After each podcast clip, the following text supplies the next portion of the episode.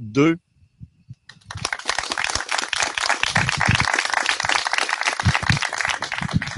Bienvenue tout le monde à notre vidéo randia, peut-être le dernier de l'année à l'extérieur. On est en plein été des Indiens, comme vous le voyez, été indien. Euh, c'est étrange qu'on appelle ça été indien quand on fait référence au Québec, parce que les Indiens, c'est des habitants de l'Inde. Hein? Les autres, on les appelle les Amérindiens ou Amérindiens ou euh, je sais pas, euh, les autochtones. Mais les autochtones, ils vivent en autochtonie, puis nous autres, on est au Canada. C'est des autochtones. Les autochtones avec les cellulaires, ouais, c'est ça. Alors oui, on est au vidéo randia numéro 38 de la semaine du 27 septembre. Vous souvenez-vous, samedi, le 27, il faisait beau, il faisait chaud. On se passait en plein milieu de l'été. C'est formidable. Oui, vous avez vu au début, j'ai plusieurs invités. Et on a l'absence de l'extraterrestre, notre ami Jean-François Poulain, qui est pas avec nous ce soir pour des raisons euh, rendez-vous familial. C'était un, un must qu'il soit avec euh, ses amis, ces gens-là. Alors, euh, il s'excuse de ne pas être ici ce soir. Je trouve ça dommage, Jean-François, qui peut-être nous écoute euh, de là où il est, parce que c'est ce soir qu'on reçoit euh, Victor. Roger Larivière, qui connaît bien le dossier des extraterrestres à l'époque de Washington, de Eisenhower. Comment il s'appelait l'extraterrestre qui avait visité? Valiantor. Valiantor. Va- Ah, ok, parfait. Valiantor. Mais le vaisseau? Il s'appelait Victor One. Et là, ce soir, on a Victor euh, 2, non? Ah, ben, t'étais-tu vivant dans les années 50, 52? euh? Non. Non, hein? Ah, alors donc, c'est toi le Victor 2. L'autre était là avant toi. Ça a l'air à ça. Ben oui. Ça Mais- peut-être mon frère. Oh, ouais, ouais, peut-être. Mais ça, c'était le nom du vaisseau. Toi, ton nom de famille, c'est quoi? Zaro. Ouh, extraterrestres. Oh là, lève-toi donc debout pour voir ça. Tu l'air d'un grand blond, toi, là. Ben oui. Hey, il est assez grand pour ça, hein? Alors, t'es blond, t'as les yeux bleus. Ben oui. Ben oui. Hey, t'es un grand blond. Assoyons-nous, euh, Ah, C'était à notre aise. comment? À notre aise. À notre aise, absolument. Et euh, c'est toi qui accompagne une belle jeune fille qui vient nous parler, elle, de quelque chose d'important. C'est la nature. T'es d'accord? Absolument. La sauvegarde de la nature, oui. C'est quoi ton nom? Priscilla. Priscilla. Matt. Ah, phew. Là, ça fait plus terrestre, là. c'est la terrestre avec l'extraterrestre. c'est Ben ça. ouais. Ben, je reviens à vous un peu plus tard dans l'entrevue parce qu'on a un invité de renom, de renom international. Il s'appelle le docteur Luc Baudin. Vous avez peut-être entendu parler d'Oponopono déjà? Ça vous dit quelque chose? Oui. Ah, bravo. Alors, monsieur a écrit un livre sur Oponopono. Hein? Bonsoir. Docteur Luc Baudin, bienvenue à. Ésotérisme expérimental. Merci, Monsieur Glenn. Je suis très heureux d'être avec là, avec tous ces spectateurs, téléspectateurs. Je suis vraiment très heureux d'être, euh, de partager euh, cette soirée avec Ah, vous. C'est un honneur pour nous. Et vous savez qu'on est en direct là présentement. Fait. Et ça veut dire que tout ce qui est dit est dit. Bien sûr. On peut pas. Je n'y a pas comprends. Et vous êtes aussi. C'est très bien d'ailleurs. C'est un, un bon challenge et je trouve que c'est une preuve d'honnêteté aussi. C'est vrai. Hein? Mmh, Au lieu de faire euh, bien, puis qu'après on enlève des phrases, puis des fois on les sort du contexte, on sait plus. euh, Ouais, on s'y retrouve plus, non, non. Puis, euh. On, puis on sent mieux les, les esprits, on sent mieux le. Il y a plus de travail avec le cœur également. Oui, Mm. c'est ça. Euh, vous êtes prêt à nous consacrer presque une heure. Euh, on commence là, puis on continue jusqu'à 9h30. Pas de problème. Bravo. Pas de- non. Ah, ben, bravo. Mm. Parce que vous êtes de passage au Québec pour une tournée de conférences d'ateliers. Oui, ateliers, conférences, stages, voilà. Donc, euh, c'est vrai que j'a- j'adore toujours venir euh, au Québec et c'est quelque chose qui j'aime bien partager. J'aime bien le, le contact avec tout, toutes les personnes qui sont ici. C'est c'est un contact beaucoup plus naturel, beaucoup plus sim- beaucoup plus simple. Mais vous êtes déjà un grand voyageur. Vous avez visité presque toute la planète, hein, un peu partout.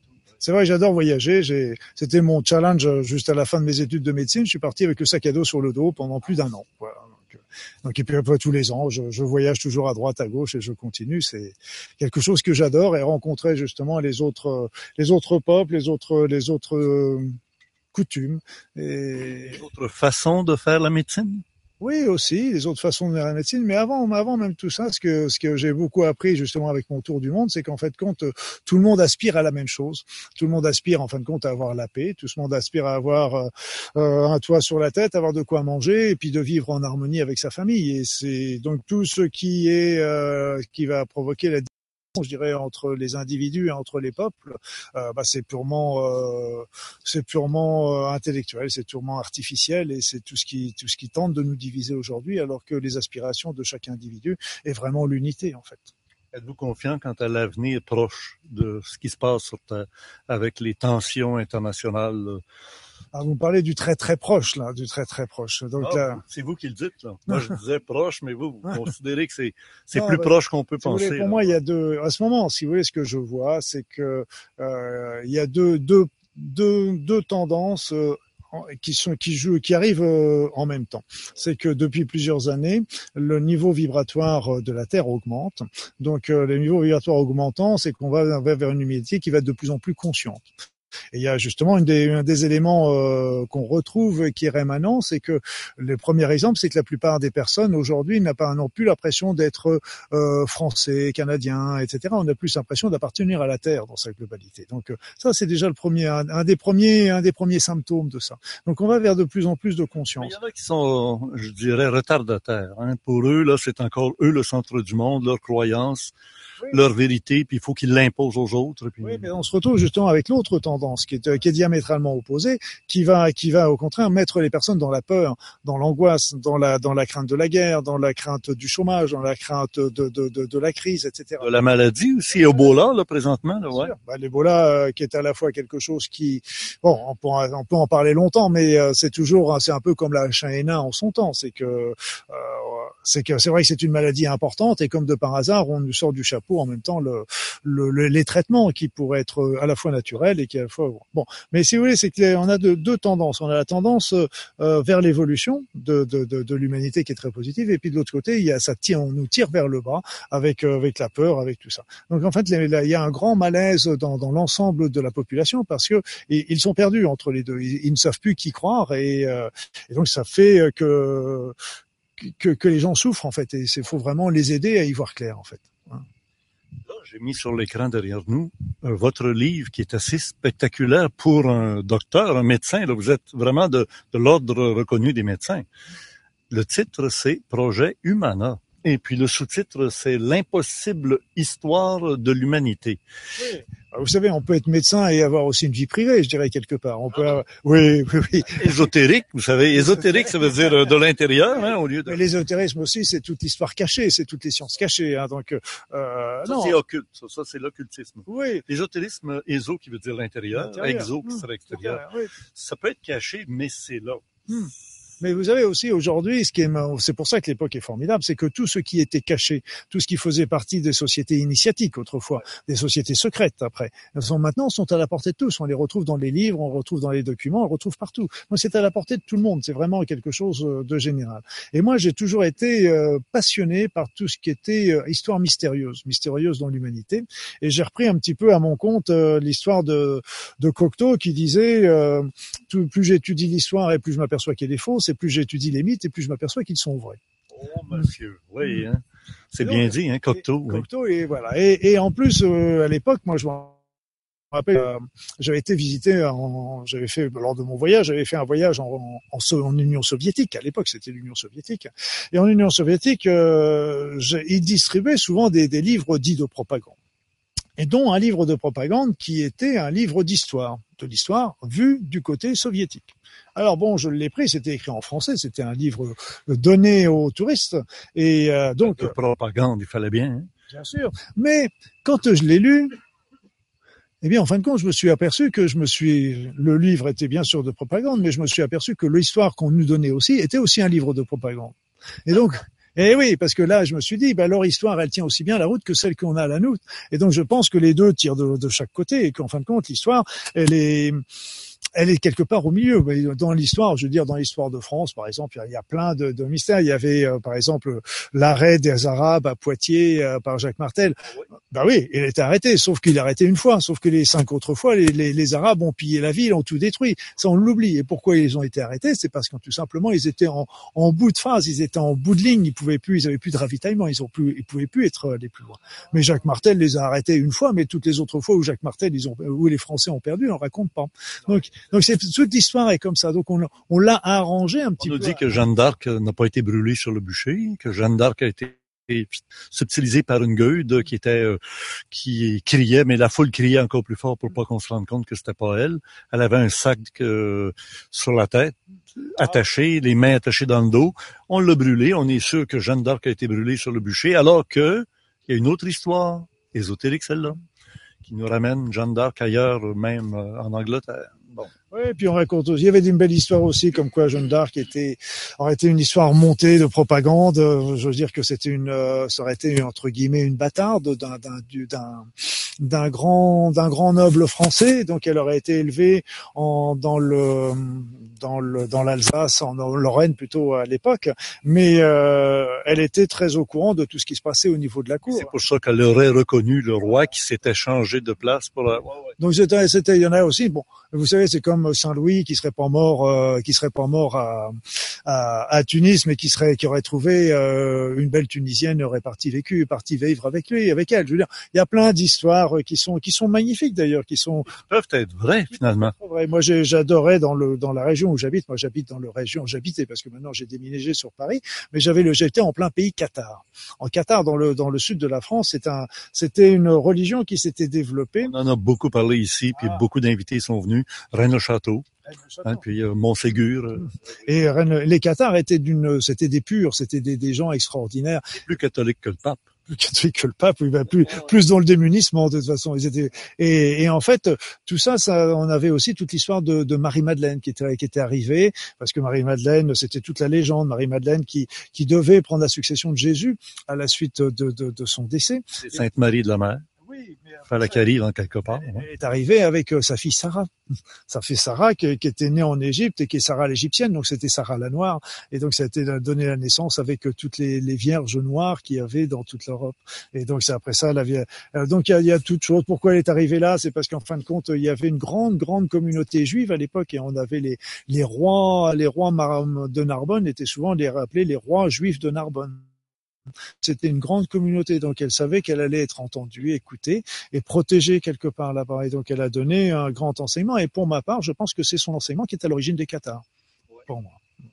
Et euh, nous allons encore plus loin ici au Québec avec l'histoire des enfants légitimes de Jésus, Marie-Madeleine, qui était un couple de jumeaux qu'on retrouve dans toutes les autres traditions mythiques, où il y a toujours le, le- le double, et que finalement, de génération en génération, à l'époque de Saint Vincent de Paul, qui a quitté l'Europe mystérieusement pendant quelques années, les historiens perdent sa trace. Il est traversé avec Samuel de Champlain et a laissé un, enfant de sang très mêlé, qui est aussi un sang royal et de descendance. Et ici au Québec, on a une société secrète qui s'appelait l'Ordre du Très Saint Sacrement, dont la devise est, tenez-vous bien, nous avons le plus petit trésor et le plus grand secret que le monde ait jamais porté. Descendance de, de, Jésus et dont la royauté, dont le grand monarque devrait apparaître un jour. Et bah, c'est ce qu'on raconte aussi avec Rennes-le-Château, parce que c'est le, l'abbé Saunière qui avait trouvé quelque chose dans, dans son, dans le pilier de son, de son église, dans le pilier de l'hôtel de son église, et, et on pense que c'était des parchemins, et on pense justement que c'était des parchemins qui prouvaient ce que vous êtes en train de dire, la, descendance euh, des, des rois mérovingiens, et donc qui a été, qui l'a monnayé à prix d'or Paris, donc c'était à l'église Saint-Sulpice, parce que l'église Saint-Sulpice, c'était le siège de la société secrète à l'époque. On est tous à la même école, l'école ésotérique, qui est devenue finalement un lieu où l'information sort. Oui, Et l'information sort. C'est ça qui est extraordinaire, c'est qu'aujourd'hui, on a tout à portée de main. Et donc, vous savez, c'est tout, c'est tout l'autre côté. Moi, j'étais passionné par la, je suis toujours passionné par la médecine, mais je suis passionné par tout ça. Donc, je dirais, j'ai, j'ai une double vie quelque part, qui, qui sont, euh, mais quelque part aussi, ça se rejoint. Il y a des fois, ça se rejoint. Il y a des choses qui Je me permettrais de dire que vous avez même une triple vie? C'est-à-dire que vous êtes médecin de l'ordre des médecins, tout va bien, et vous êtes très intéressé par les médecines que nous, on appelle traditionnelles. Alors, les autres, ils disent la médecine traditionnelle, nous, on l'appelle la médecine universitaire, hein, qui travaille pour les pharmaceutiques. Oui, moi je parle de médecine conventionnelle et de médecine euh, médecine naturelle. Mais bon, après ça, c'est une question de terminologie, hein, de toute façon. ouais. Mm. Oui, c'est vrai que moi j'ai moi j'ai toujours été passionné par le. Si vous voulez, j'ai un grand respect pour la médecine conventionnelle parce que je, je l'ai pratiquée pendant pendant 25 ans. J'ai assumé, j'étais médecin de famille, j'ai assuré mes gardes, j'ai assuré tout ça, et j'ai un grand respect. Et c'est souvent ce que je dis. Il faut vraiment, faut être, euh, faut toujours rester poser un petit peu le, le pour et le contre. C'est-à-dire, c'est, je dis souvent, si tout de suite j'ai un infarctus, je serais très très content si vous appeliez le- les, les urgences pour venir me chercher. Donc il faut comprendre que euh, il y a des, la médecine a des, des grands, des grands talents. Le problème qu'elle a, appelle souvent la médecine de guerre aussi. Hein. T'as un accident d'automobile où tu t'es fait frapper par, euh, où tu étais dans un colis piégé, t'as éclaté en morceaux. Ça te prend une médecine de guerre pour te ra- rapiécer. Puis ceux-là, ils sont très efficaces. Elles sont très efficaces, et même en médecine, dans les dans les maladies graves, etc. Moi, j'ai travaillé, j'ai eu un, j'ai passé euh, un diplôme de cancérologie clinique, donc j'ai travaillé pas mal euh, à Villejuif, euh, qui est un grand hôpital de cancérologie qui est, mondialement connu. Et donc, ces personnes sont capables à la fois d'enlever la tumeur et de réparer la personne en même temps. Donc, c'est vraiment, il y a des, des, des, des progrès qui sont énormes aussi au niveau médical, mais c'est aussi, c'est vrai que le problème, c'est que elle s'est tournée que le chimie, que par la chimie, donc on comprend aussi pourquoi. Et la deuxième chose, c'est que elle, ne laisse pas la place aux autres. Et ça, c'est ça qui est très très dommage parce que euh, j'ai, on sait qu'il y a des, par exemple, même en cancérologie, par exemple dans les cancers avancés, on sait qu'il y a des protocoles qui sont très intéressants à prescrire aux patients, qui sont très simples et qui ne rentrent pas dans les protocoles standards. Ils ne sont pas, ils sont guère utilisés. Alors qu'ils pourraient rendre, euh, faire des régressions dans certains cas de, maladies, de, maladies avancées et rendre à ce moment-là les patients de nouveau euh, dans un stade euh, atteignable par la chirurgie ou par la, la chimiothérapie ou par la radiothérapie. Je vais essayer ici d'ajuster la caméra, euh, l'écran, parce qu'on a beaucoup de misère, étant donné que l'image est très très claire, puis il faut la rendre le plus sombre possible pour qu'on puisse voir le texte. Bon, là je l'ai rendu très sombre, et on va retourner. La méthode Aura. Hmm. Ah, la méthode, ah, la méthode Aora, c'est, c'est une des dernières que j'ai. Celle-là, c'est, c'est quelque chose que j'ai, je peux pas dire mis au point parce que ce serait très prétentieux et c'est pas le cas. C'est, enfin, c'est pas le cas que je l'ai mis au point. C'est-à-dire, c'est quelque chose, vous savez, on, on, on reçoit des intuitions, on a des intuitions, on voit, on observe et puis on se retrouve, on fait des recoupements, puis on trouve des choses euh, euh, comme ça. Donc, euh, cette méthode consiste, c'est la vacuité. En fait, c'est quand on a un souci, quand on a un problème, euh, eh bien, simplement, il suffit de se concentrer sur son problème, sans rien demander, sans demander euh, je veux que ce problème s'en aille, sans demander non plus, sans juger ce problème, parce que le problème qu'on a, la douleur qu'on a, c'est un, c'est généralement un symptôme qui nous indique que quelque chose ne va pas dans notre corps, mais quelque chose ne va pas non plus dans notre vie, parce que c'est à la fois, à la fois un symbole, un travail sur le point, plan physique. Vous avez un problème de genou, ok, c'est peut-être parce que j'ai trop forcé, j'ai trop porté, etc. Mais c'est aussi quelque part que dans ma vie, j'ai quelque chose où j'arrive pas à plier. Donc là, il faut arriver à comprendre le double message de, de, de ça. Et une fois que le message il est passé, eh bien même si après ça, c'est comme quand on a une facture, on reçoit une facture, ok, on a reçu le message. Après ça, on est libre de la payer ou de pas la payer, ok. Eh bien là, on a reçu le message que le genou il allait pas. Maintenant, après ça, on est, on, on peut faire quelque chose ou on ne peut pas. Mais la facture, on peut l'acheter. Et le symptôme, il peut partir parce qu'il a rempli son rôle. Donc là, à ce moment-là, quand on se concentre sur son problème, sur sa douleur, sur son mal-être, sur son angoisse, eh bien, on, on la regarde, on l'observe, on l'analyse sans rien demander, sans la juger. Et à ce moment-là, c'est extraordinaire parce qu'on voit la chose qui, le symptôme qui a tendance à, à s'amenuiser, à disparaître. Et c'est vrai que la première fois que j'ai fait, euh, j'ai fait un- une conférence, c'était sur, euh, sur le Canada. Et justement, la, la, les personnes, moi je faisais ça surtout un petit peu sur la, sur disons la bobologie pour commencer, c'est-à-dire les douleurs, les spasmes, les, les nausées, les petits troubles digestifs. Donc je me contentais les mal-être, les petites angoisses, les petites, euh, donc je me concentrais de ça. Mais là, à ce moment-là, beaucoup de, de personnes ont été beaucoup au-delà, au-delà de ce que je pensais. Donc ils ont commencé à travailler même sur leur tension, sur leur diabète. Donc il en a vu à ce moment-là les, les, les, les, les tensions, les diabètes qui s'amenuisaient. Alors bien sûr, il n'est pas question d'arrêter le traitement et puis de, de, de faire Aora. Il faut surtout pas faire ça. Mais par contre, on fait Aora en même temps que le Pourquoi vous l'appelez Aura? Aora, c'est que c'est Aor qui veut dire lumière en hébreu, et Ra, c'est le dieu solaire, le dieu qui va qui gagne tous les jours sur les faces de l'obscurité. Et donc Sauf que là, depuis euh, quelques jours, là, les, les journées vont rapetisser, rapetisser, rapetisser. Le soleil, euh, so- Sol Invictus, là, ouais. mais il gagnera quand même tous les matins sur les forces de l'obscurité, même s'il est plus court. Et là, ce qui est, ce qui est rigolo, c'est qu'en plus, Aora, en maori, donc en Nouvelle-Zélande. Là, Aor, ça veut dire lumière en hébreu, mais en ma Aora, en maori, veut dire terre de lumière. Et là, c'est quelque chose aussi d'assez extraordinaire parce qu'on se retrouve avec deux deux pays qui sont pratiquement euh, à l'opposé de la planète et qui ont qui ont euh, qui ont des, des, des, mots ou des significations qui sont très proches. Semblable, oui, c'est ça. Le guide de la médecine globale et intégrale, toutes les médecines qui vont changer notre vie. Bah, ça fait partie de, de- y a, je dirais, il y a, y a trois livres que j'ai écrits qui sont sur l'énergie, parce que moi, c'est quelque chose qui m'a toujours passionné, le magnétisme, les soins énergétiques, etc. D'ailleurs, j'ai ressorti tout dernièrement avec un journaliste, je me suis aperçu que euh, j'avais un rêve d'enfant euh, qui nous travaille toujours. J'avais oublié complètement, je l'avais mis, mais ce rêve d'enfant était toujours d'arriver à soigner les personnes simplement avec mes mains. Et là, je me suis aperçu, mais en fin de compte, c'est ce que c'est ce que tu fais. Et là, ce premier livre, c'était un premier, c'est le guide de la médecine globale et intégrative qui explique comment il faut prendre la personne dans son intégralité, dans sa globalité, au niveau des soins. Et puis là, je commence à expliquer comment et de quoi est constitué l'être l'être humain au niveau énergétique. Et puis avec ses différents corps comment ça fonctionne et comment arrivent les maladies sur le plan physique énergétique et et aussi euh, de la conscience parce que les trois plans se, se, se complètent. Est arrivé après ça un deuxième livre qui s'appelle Soigner avec l'énergie où là j'explique un petit peu tous les toutes les techniques tous les soins qu'il peut y avoir au niveau énergie c'est celui-ci, voilà. Et c'est cela, j'explique un petit peu tous les soins en partant du chamanisme, en partant de la médecine traditionnelle, les soins par la couleur, les soins par la par la musique. Donc j'explique un petit peu tout tout ce qui existe au niveau des soins énergétiques. Et puis après ça, là, je- j'en ai sorti un il y a maintenant un an qui explique lui euh, les techniques que je que je pratique, que j'ai pratiquées parce que maintenant j'exerce plus, mais ces techniques que j'ai que j'ai pratiquées pendant euh, une plus de plus de 10 ans, 10 15 ans dans mon cabinet et donc je les ai décrits en détail là je les ai décrits, il y a des dessins, il y a des photos, il y a même un DVD qui explique en détail comment je fais ces techniques et, pour ceux qui le veulent, mais là encore il y a beaucoup de thérapeutes qui se contentent simplement de mon livre, mais autrement pour ceux qui veulent, bah, je, fais des stages pour pour euh, pour montrer un petit peu comment apprendre les- la pratique, je dirais. Vendredi prochain, à Québec, vous êtes avec nous à l'Université Laval, au pavillon euh, Vachon, de 7h30 euh, à 11h30, mais de 7h30 à 8h30, euh, 21h, ça va être votre tour, au début de la soirée donc.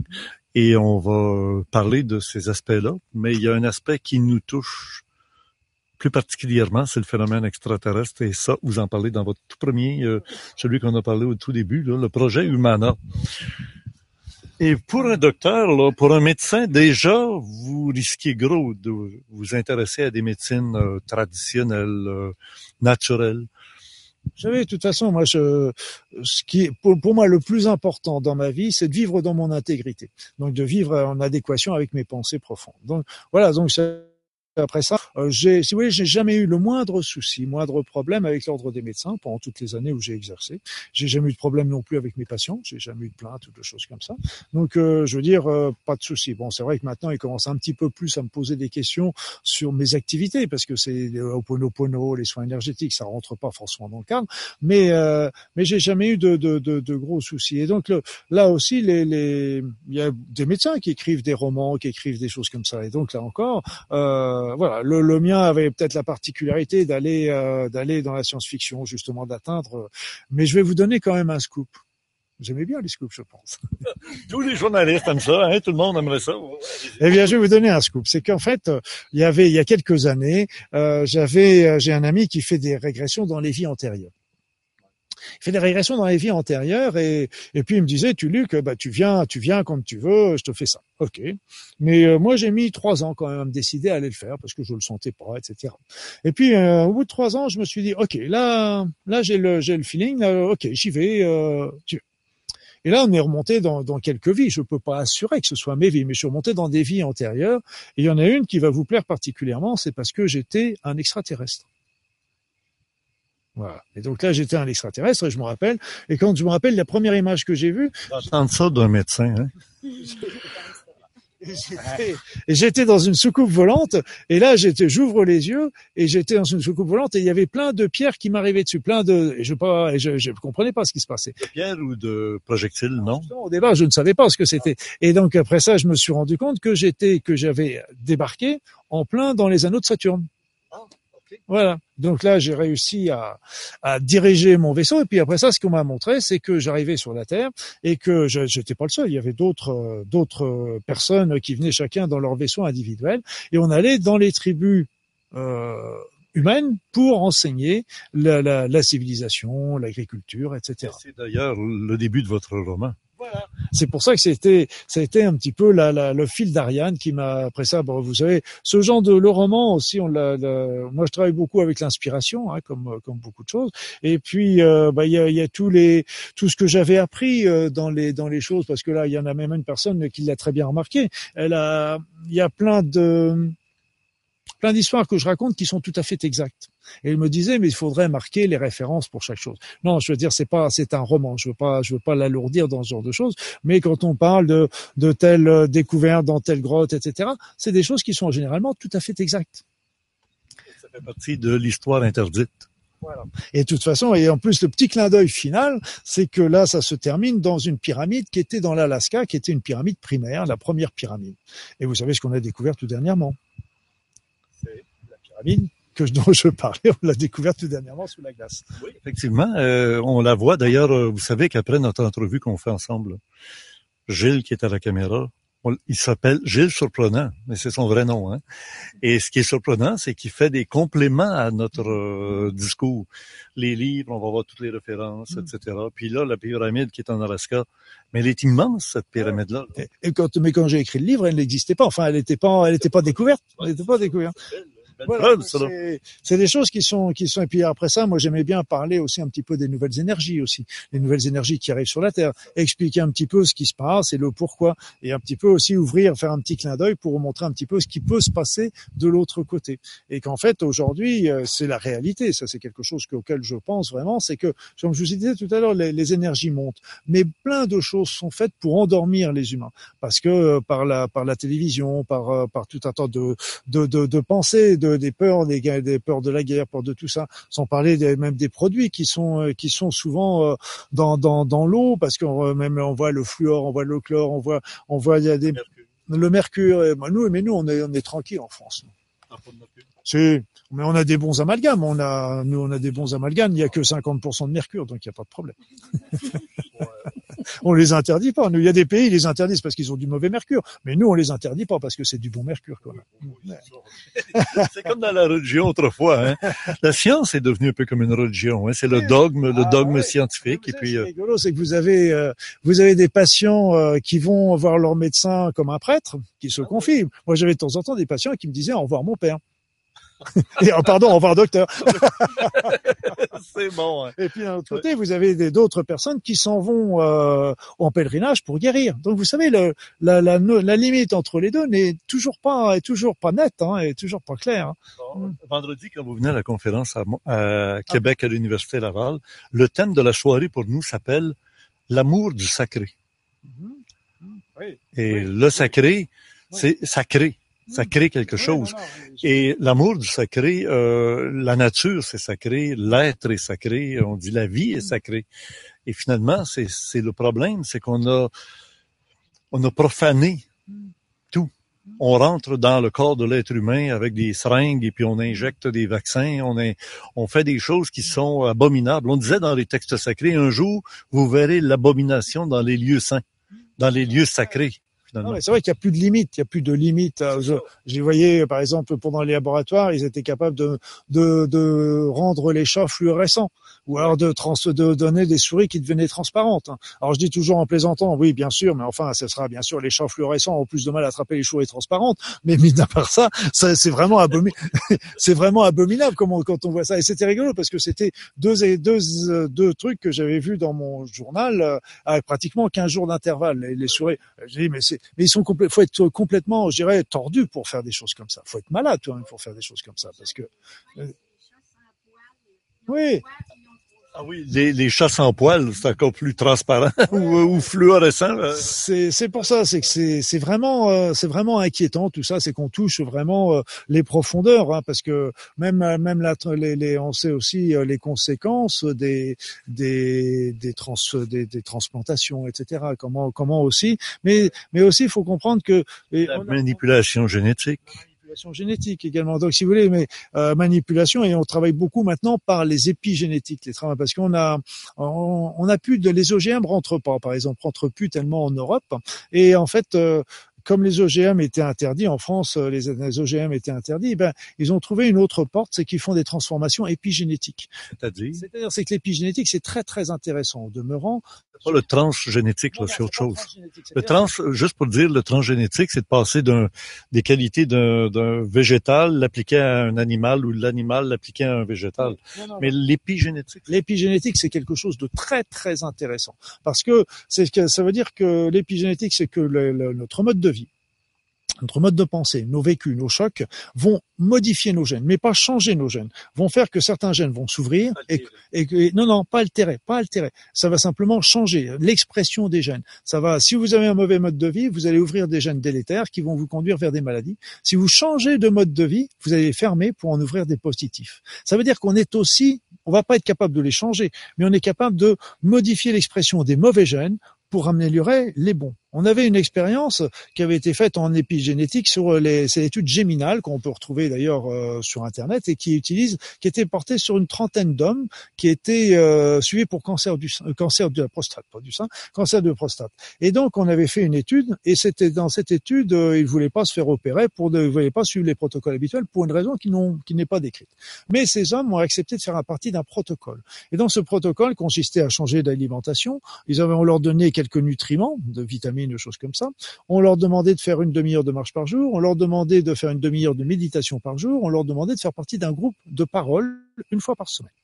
Eh bien, au bout de trois mois, on refaisait des biopsies pour refaire l'étude du génome. On s'est aperçu que certains gènes qui étaient cancéreux commençaient à se fermer, alors que des gènes qui étaient positifs commençaient à s'ouvrir. Ça veut dire qu'on est maître de nos gènes, on n'est plus à subir.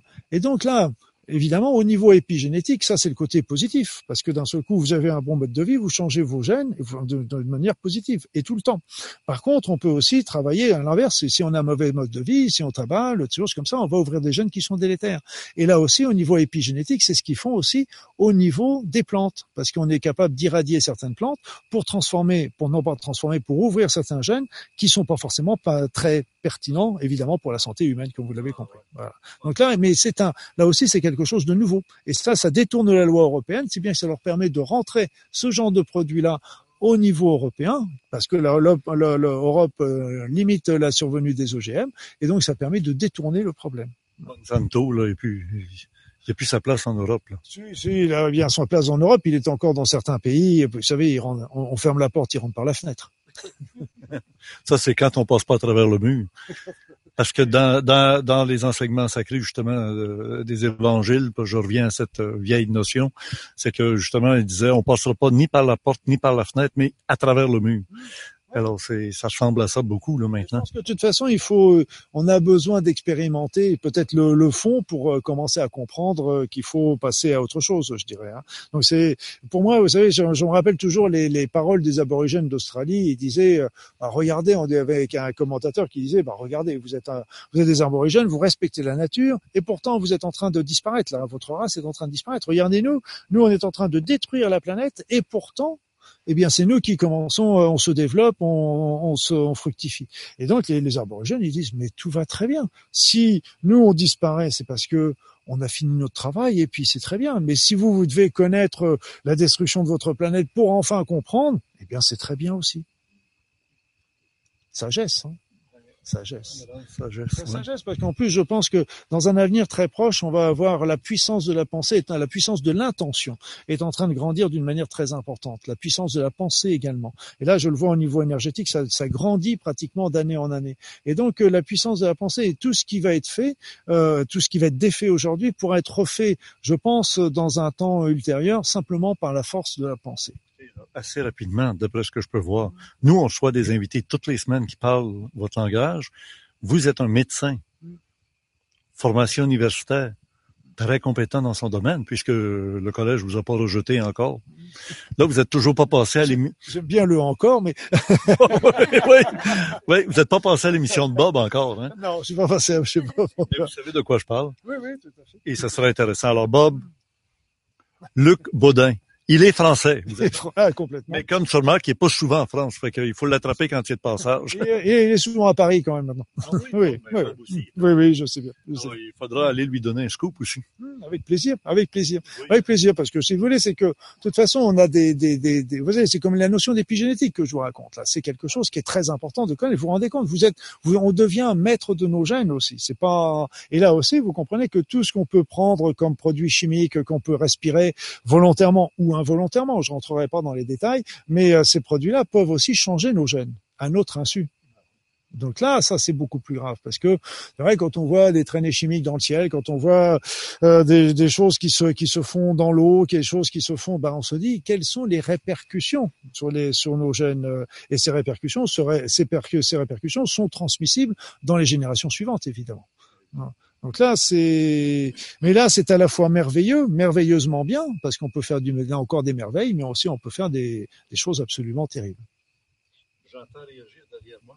On va se retourner vers l'autre côté. Euh, Ouais. Reprenez un peu votre souffle. Non, non, mais. Surtout surtout que là il y a des, des sujets qui sont absolument merveilleux Dans sur sens, Voilà, puis sur, euh, sur les arbres. Et, euh, ça me faisait penser d'ailleurs à, à une, une jeune femme aussi qui, qui se bagarrait pour sauver une forêt primaire qui se situait du côté du, du Kazakhstan, du pas du Kazakhstan, du, du Kurdistan, pardon.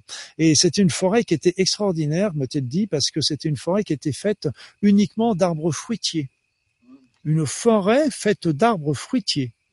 Et ça, c'était en plus, euh, d'après ses dires, c'était le, le- la, la, la forêt primaire qui était la source de tous les arbres fruitiers de notre planète, en particulier des pommiers, des cerisiers, etc. Donc, vous dites à peu près le paradis terrestre, quoi.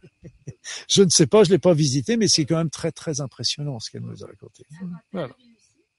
Pardon?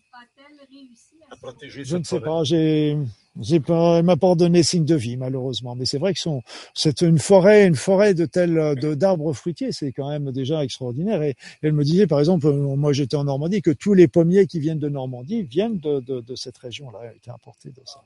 Ce qu'on voit derrière nous, c'est le Mont Saint-Hilaire où vous êtes présentement. Euh, vous avez peut-être pas On eu le temps de. On se voit là, non? Oui, oui, on est, on est juste ici, là. On Ah, est oui. de ce côté-là, ici, là. D'accord. Et, je euh, signe comme ça et je me vois, non? Ben, regardez bien, avec euh, ça nous prend la très haute définition, là, la 4G. Là. Euh, autrefois, lors de la dernière glaciation, c'est ici, c'est la rivière Richelieu devant, Oui, je viens. Mont-Saint-Hilaire, à l'automne, avec les, les arbres de couleur. Et au-dessus, euh, il y avait la, la glaciation de Wurm, hein, 1, 2, 3. Et lors des dernières glaciations, le sommet de la montagne n'était pas couvert de glace. Et en haut, on retrouve des plantes exotiques Mhm. qu'on ne retrouve à peu près nulle part ici au Québec, en tout cas. Et le, le, le garde qui m'avait fait visiter, il me disait tout honoré, tout content. Il dit, vous savez, il dit, Monsieur Glenn, ici, on trouve des, des végétaux qu'on trouve nulle part ailleurs. J'ai dit, oui, mais vous savez qu'ici, c'est l'endroit focal des passages d'ovnis, d'atterrissage. Autrefois, les Indiens appelaient ça wigwam alensis. Ça voulait dire la wigwam, tu sais, la maison wigwam, là. Un tipi, un wigwam. Bon. Alors, le wigwam, la maison de ceux qui viennent du ciel. Et eux mangent des fruits qui viennent de d'autres planètes, puis à un moment donné, ils mangent, puis il y a des pépins. Et là, ça laisse, ça laisse des plantes originales là-dessus. là. chacun, sa, chacun sa version de l'histoire. Là. Mais, mais c'est vrai que ça me rappelle aussi le, le mont Bougarache qui est pas très loin de chez moi aussi. Parce que vous savez que le mont Bougarache aussi, ce qui est intéressant, c'est que la, les parties, la partie la plus, la plus extérieure, c'est la partie la plus ancienne. Parce qu'en fin de compte, les roches, elles se sont soulevées et sont tombées à l'envers. Et donc la partie la plus ancienne, les roches les plus anciennes sont les roches les plus, euh, les plus à l'extérieur et les plus récentes sont plus en profondeur. Voilà. Voilà. Je pense que en décembre 2012, ils attendaient la fin du monde. Hein, puis même le gouvernement est obligé de, de statuer sur ça Ouais, pour empêcher que les... Il y a des petites histoires qui courent autour, ça devrait vous intéresser aussi, parce que c'était- Non, non, mais c'est, oui, mais ça, c'est l'histoire toujours euh, officielle. Parce qu'il y a eu un blackout complet aussi qui a été fait sur la. Chez vous ou avez-vous connu Jimmy Gueux? Je l'ai- enfin, je l'ai- J'ai lu pas mal de choses de lui, oui. Ouais, on le recevait ici régulièrement. Là. Ah oui, c'est un grand, grand ami à nous là, quand est J'aimais décédé. j'aimais bien lire ses livres, etc. Je- j'avais beaucoup de, il était auteur de science-fiction aussi. Ouais, ben, il se servait de faits réels autour desquels il brodait pour faire un roman. Mais il dit, le fond de ça, là, c'est toujours basé sur des faits réels, des témoignages et tout. C'est clair. Ah ouais. Écoutez-les, Puis euh, j'attends votre réaction à ce qu'on va entendre dans quelques instants parce qu'on entendra. Je suis désolé parce que je suis très bavard. Hein. J'ai prends... C'est gentil. Est-ce que j'ai montré que tu étais grand à la caméra ou avant qu'on soit en onde? Non, non, à la caméra. À la caméra. Tout le monde a vu que notre grand blond est ici. Oui, tu es venu cette semaine, euh, lundi, me rencontrer en disant, écoute, Richard Ouais. Glenn, euh, mes parents suivent tes, tes émissions depuis longtemps, et puis il faut que tu parles d'un cas qui est très important de sauver la planète. Exactement. Puis ça commence par sauver la forêt. Tous les lieux qui sont proches de nous font partie du grand ensemble qu'on appelle la Terre. On peut pas laisser euh, une partie de forêt dans notre municipalité disparaître pour un projet immobilier. C'est pour ça que j'ai été le voir. Et de quelle ville parles-tu? On parle de la ville de Rennes. Euh, en rive venant nord. de la Lorraine avec mes sabots. Hein, c'est ça, hein, en venant de Lorraine. Mais la, la Lorraine dont on parle, c'est de l'autre côté de... Ah ben, très peu, j'ai des photos de ça. On va regarder ça. La Lorraine, après les, les titres des livres, oui, ça, on va en parler euh, un peu plus tard. Alors, Gilles, si tu peux venir plus proche ici un peu de l'écran, qu'on puisse bien voir. Bon. Oui. Mets-le par terre, ça va être plus stable. Puis approche, approche, approche. Tu peux glisser. Bon. Voilà, voilà. Alors, vous voyez ici la ville de Montréal, le fleuve Saint-Laurent, ce qu'on appelle ici l'île Jésus. Autrefois, on appelait ça ici euh, Ville-Marie, l'île Jésus. Et la Lorraine, euh, Lorraine, pas la Lorraine, mais Lorraine est ici. Là, là.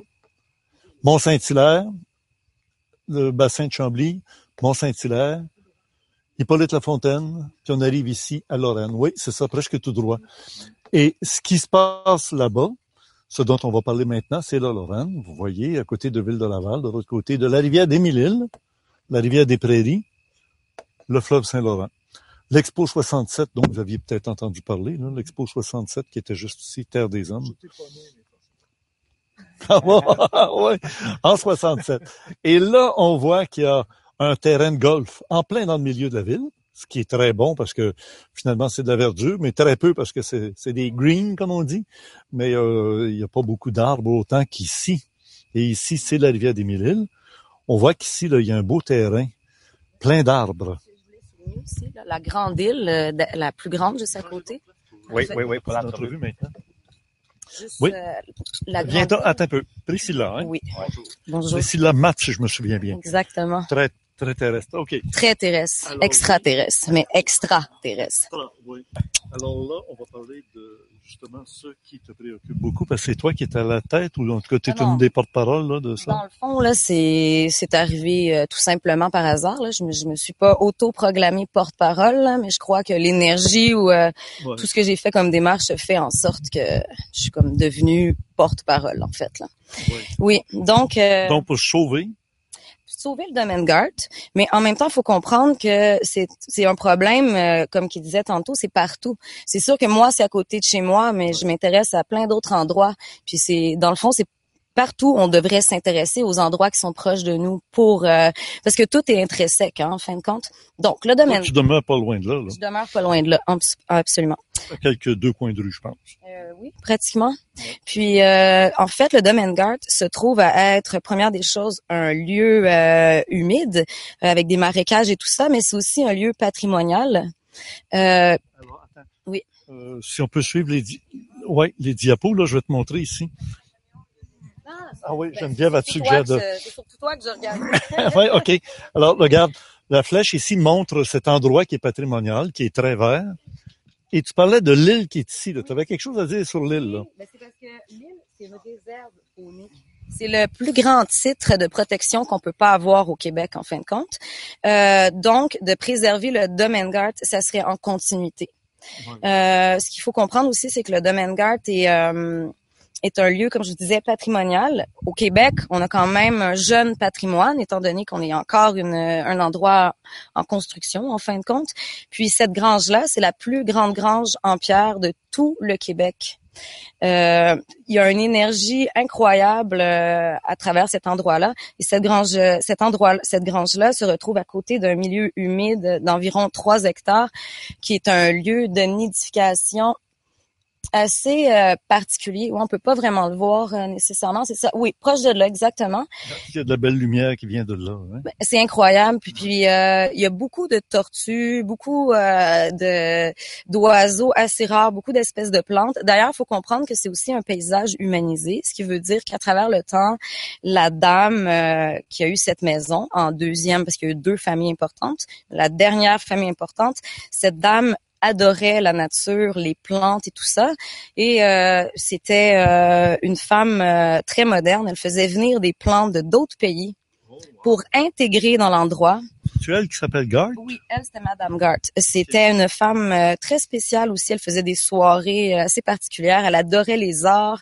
Et son jardin est encore là, partout, avec plein de plantes médicinales. Euh, il y a des plantes que les premières espèces qui sont arrivées au Québec, c'est elle qui les a amenées, puis sont encore là. Euh, donc, c'est magnifique. Malheureusement, comme euh, les humains sont les humains, et ils veulent construire un projet immobilier sur cet endroit, euh, qui est, selon moi, un bien collectif. Euh, il y a plein de sentiers et c'est un endroit totalement inapproprié pour un immeuble de six étages.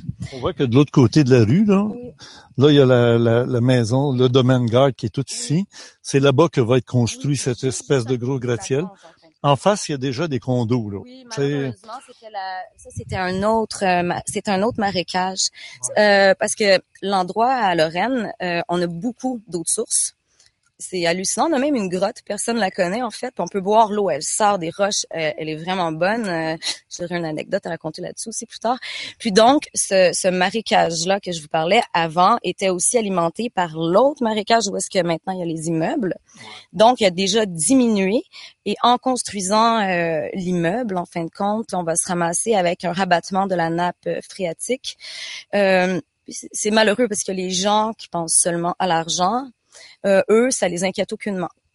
Je comprends. Ils, ils disent que ça touchera pas les milieux humides. Comment un humain intelligent qui me dit dans des rapports que la nappe phréatique va être rabattue peut me dire que le marécage va Ouais, être... il y en a euh, d'autres. Ils vont dire, ouais, mais il y en a plein d'autres. Mais justement, dans notre région, il y en a plus beaucoup. Exactement. Il y en a plus beaucoup, mais on est rendu, je crois qu'il reste seulement 2% Là, je parle dans ma petite région, là, euh, la Rive-Nord. Je pense qu'il nous reste seulement 2 des, des milieux humides, surtout à cause de la ville de Laval et tout ça. On le voit là ici, c'est très peu ici. C'est tout habité, ça là. là. C'est Oui. toutes des rues là. Puis euh, il y a des arbres évidemment à travers ça, mais des milieux humides. Parce que quand on voit l'eau, on s'aperçoit qu'il y a une zone qui devient comme une espèce de, de- t'appelles ça la, c'est ici là, Oui, exactement. Puis, inondable, euh, ouais, c'est ça. Là, ils vont Donc, c'est- d'ailleurs sur cette zone-là. C'est ça. Puis, euh, comme on peut, toujours parler aux humains en termes d'argent, souvent, euh, ce qu'il faut faire comprendre aux gens aussi souvent, moi, je me, je, vais dire souvent, il y a des gens, c'est incroyable, quand on leur parle des milieux humides, mais ils s'en foutent carrément. Ils en ont rien à foutre, eux, des milieux humides ou de la nature. ou euh. Alors, dans ce temps-là, je leur parle d'argent. Il y a des villes maintenant dans le monde qui reproduisent des milieux humides parce que leur usine d'é- d'é- d'épuration ne fonctionne plus. Ils dépensent des milliards de dollars pour filtrer l'eau naturellement parce que des milieux humides, c'est un filtre naturel. Donc, euh, automatiquement, quand on détruit un milieu humide, on parle. Moi, je, m'en fous de l'argent, parle en termes d'argent, mais pour les dirigeants des villes, il faut comprendre qu'un jour, ils vont être obligés de les reconstruire. Parce que sinon, ça va coûter des fortunes euh, complètement pour refaire d'autres usines d'épuration. Tu as quand même un lien sur Internet où les gens peuvent signer une pétition Absolument. et ça va bon train. Parce qu'il paraît que ça prenait 500 noms puis vous êtes rendu à plus de 1000. Ah oui, oui, mais les euh, par Internet, on a beaucoup de signatures à la main. Là. Les gens demandaient des feuilles et tout ça. J'ai un lien aussi électronique. Euh, sur ce ce lien-là, on en a beaucoup moins. Oui, Donne-le lentement. Gilles va nous écouter puis il va le prendre en note puis il va le mettre sur le complément surprenant qui suit notre vidéo radio. parfait. Euh, le lien, l'adresse électronique exacte, je la connais pas au complet. Non, je l'ai avec moi, mais par contre, je vais lui donner le lien. euh, Oui, oui, je l'ai ici. Par Tu contre, la donneras à Gilles. oui, c'est ça. par je vais papier, puis, mais je vais quand même donner le nom du site où est-ce qu'on peut aller signer. Ben, euh, parfait, ben oui. Parce qu'il y, a y une page euh, Facebook, en fin de compte, qui s'appelle Sauvegarde du domaine GART. Sur euh, cette page-là, bien entendu, vous pouvez signer la pétition. Vous pouvez venir voir des photos, des reportages. Ça fait quand même deux ans que qu'il y a, un- qu'il y a ce site-là. On peut voir aussi des photos de découvertes archéologiques, plein de trucs qui se sont euh, trouvés à cet endroit-là. C'est- fait que Ah, donc, si vous voulez vous renseigner, Oui. Oh, c'est même un site archéologique. Absolument. Puis, D'ailleurs, Victor nous disait qu'il y avait même une caverne. La grotte, ouais. Ouais. Une grotte, une Ouais. grotte. Une caverne ben, des Anglais, finalement, où qu'ils mettaient leurs ammunitions. Puis c'est directement dans le golfe. Ouais. Euh, je sais pas quel numéro trop, mais plus Le golf, là, la guerre du golf, on a connu ça, là. Ça, c'est un autre golf. c'est le golf. euh, Tu sais, tu sais d'où ça vient, le mot golf? Vous savez ça, lui? Gentlemen only, ladies forbidden. Exactement. Gentlemen only. Ladies forbidden. Il faut le faire. J'ai l'adresse avec moi aussi, mais je la trouve un peu longue. Fait que Ouais, ce que ouais, je vais dire aux gens pour commencer, puis après je donnerai l'adresse. On peut aller aussi sur le site de l'Assemblée nationale et puis euh, dans l'onglet Exprimez-vous, vous cliquez là-dessus, signer pétition électronique. Par contre, faut écrire sauvegarde du domaine GART, puis là on arrive à la pétition électronique. Garde, t'écris ça comment? G-A-R-T-H. Et puis cette pétition-là, par contre, va prendre fin très bientôt. Électronique, c'est euh, le 2 octobre. Parce que nous, non, mais on est pressé dans le temps. On a besoin de faire signer la pétition le plus rapidement possible. Et la pétition, comme je me plais à le dire, elle est pas contre rien. Elle est pour. En fait, ce qu'on demande en ce moment, c'est une réflexion d'urgence de la grange, parce que c'est la seule demande qu'on peut avoir qui va être sûrement accordée en ce moment, Euh, parce que la grange, il faut le dire, est en très mauvais état aussi. Donc, on va demander euh, au ministère la réfection immédiate de la grange. Est-ce des répertoriés? Absolument. Elle est classée depuis 1975. Elle se retrouve sur une aire de protection depuis 1978. Euh, le marécage est euh, répertorié par Canard illimité, par le, le ministère du Développement durable. Euh, Ils passent outre tout ça pour faire leur... euh, moi, j'appelle ça l'aquarium parce que quand Victor m'a montré la photo du condo, là, cinq étages, là, c'est, c'est carrément de la vitre, de la vitre, de la vitre, de la vitre. Ça a l'air un aquarium. Ils veulent attraper des poissons. Ouais. tu sais. Pas une image, pas une image de l'aquarium, non? OK, parce que vraiment, Gilles va le mettre euh, parce qu'en allant sur le site, on va tout voir ça. c'est vraiment un aquarium. il Puis passe ça ne fonctionne pas avec l'environnement autant que la grange, que la route, que la forêt. Il n'y a rien à voir. Ça, c'est un aquarium. Ah ouais, de ça. Ça prend des poissons dedans. Mais absolument. Je me suis même fait dire qu'il y a des gros poissons municipaux qui auraient leur petite entrée personnelle dans cet aquarium-là. Je vais faire un, une entrevue mardi euh, matin à la radio où je vais me lancer. euh, à quelle radio? ça va être à CIBL au 89.3. La radio de l'Université de Montréal? Euh, CISM. CISM, excuse-moi. Ouais, c'est ça, la radio de Montréal, exactement, de l'Université. Alors, Il était euh, passé à Paul Arcan déjà. oui, oui. Puis comment est-ce qu'il prend ça, lui? Euh, écoutez, lui, ce que, d'ailleurs, c'était pas Paul Arcan exactement parce qu'il se faisait remplacer, il était en vacances. Ah, ce matin-là, par Oui, hasard. OK. Mais par contre, pas par hasard, je crois, mais par contre, c'était bien à son émission. Euh, je peux vous dire que le, le journaliste, en fin de compte, celui qui animait, je me souviens pas de son nom, je suis désolée, euh, a quand même, euh, pas, on dit pas son opinion, mais a quand même poussé la note en demandant que les, le, le- le maire aurait dû euh, demander un référendum, aurait dû se renseigner auprès de ses citoyens. Et puis, euh, il a vraiment insisté. Il a demandé au maire, êtes-vous prêt à... Le maire, c'est non. D'ailleurs, avec le maire, on a beaucoup de difficultés euh, juste à trouver des renseignements, juste à faire des demandes d'accès à l'information très simples. qui Oui, absolument. D'ailleurs, euh, Répète ça, là, parce que Geneviève est pas mal loin pour parler. Ouais. Euh, tu disais qu'il y avait... Ben, D'ailleurs, là, les gens qu'on sonde, nous, en faisant du porte-à-porte et autres, là, j'ai pas fait un sondage exhaustif sur toute la population. Par contre, 90% des gens à qui je parle à Lorraine euh, sont totalement contre ce projet-là. Le 5 il y a 5% qui restent qui sont pas contre nécessairement le projet, mais qui trouvent qu'il est mal intégré et qu'on devrait, bien entendu, réparer la grange avant toute forme autre d'intervention. Et il y a un 5% restant que lui est tout à fait d'accord avec ce projet-là. D'ailleurs, j'ai une anecdote très drôle à te raconter là-dessus, parce qu'il y en a un qui a acheté un immeuble dernièrement. dans- il a pré-acheté la future. euh, Ah bon, dans le condo, ils s'achètent déjà le coin qu'ils veulent. ils peuvent un peu. Ouais, c'est ça. Il est déjà en pré-vente, là, en Ah fait. ouais, mais, mais ça, ça change rien. hein. Les projets peuvent s'arrêter Ah bon, euh, oui. tant que la première. Bon. Il y a l'embauche. Exactement. Donc, euh, cet homme-là, qui sait pas du tout je suis qui, euh, me pose des questions. Il est devant la pancarte et devant la forêt, exactement où est-ce que la, la, la bâtisse va être construite, L'aquarium. l'aquarium. et euh, il me il me voit, alors il me demande, Madame, Madame, parce qu'il il pense que je travaille, euh, quelque- je suis dans la forêt, alors il veut me poser une question. Puis là, il me dit, j'ai une question à vous poser. Il dit, là, je viens de me rendre compte que je ne- je n'aurai aucune vue sur la rivière, parce que c'est ce qu'on leur promet d'avoir une vue sur la rivière. Ils sont très loin de la rivière. Alors, euh, moi, je dis oui. Et il dit, mais là, il dit, pensez-vous qu'il serait possible de couper tous les arbres? C'est incroyable de poser des questions comme ça. Moi, je je, je peux pas concevoir qu'un humain ait une idée comme ça. Aucunement. Pour la vue.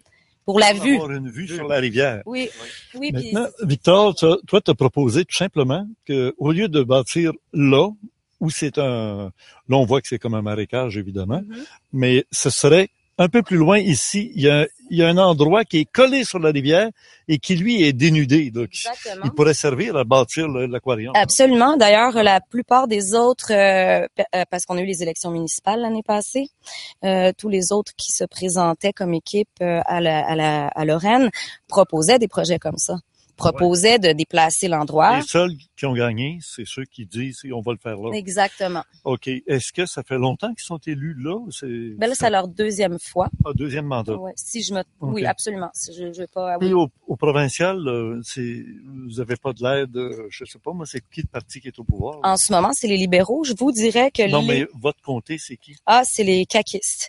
Mais euh, je La CAQ. Oui, exactement. La CAQ. Je vous dirais que pendant les euh, les péquistes, pendant euh, le, le PQ, j'ai eu beaucoup plus d'aide que maintenant. Ah.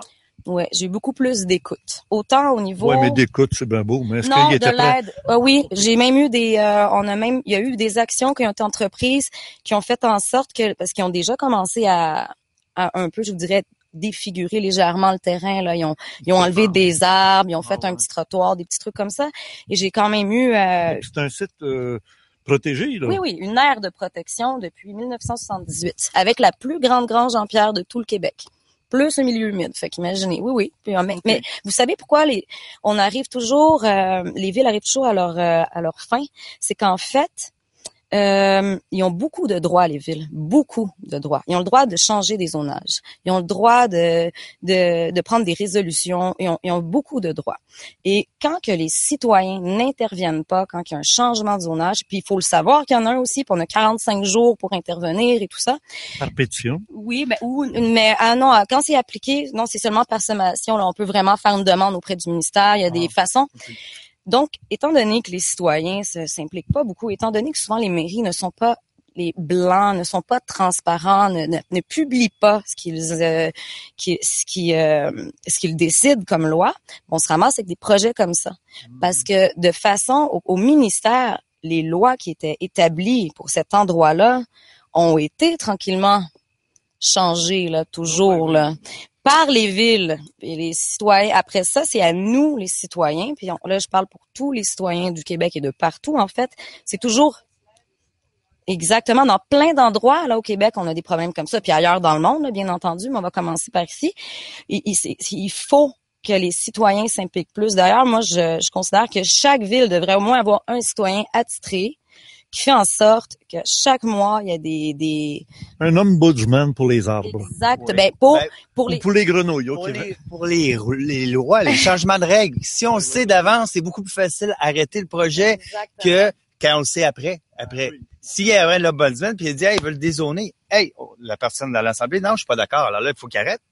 Un peut- référendum. Un référendum.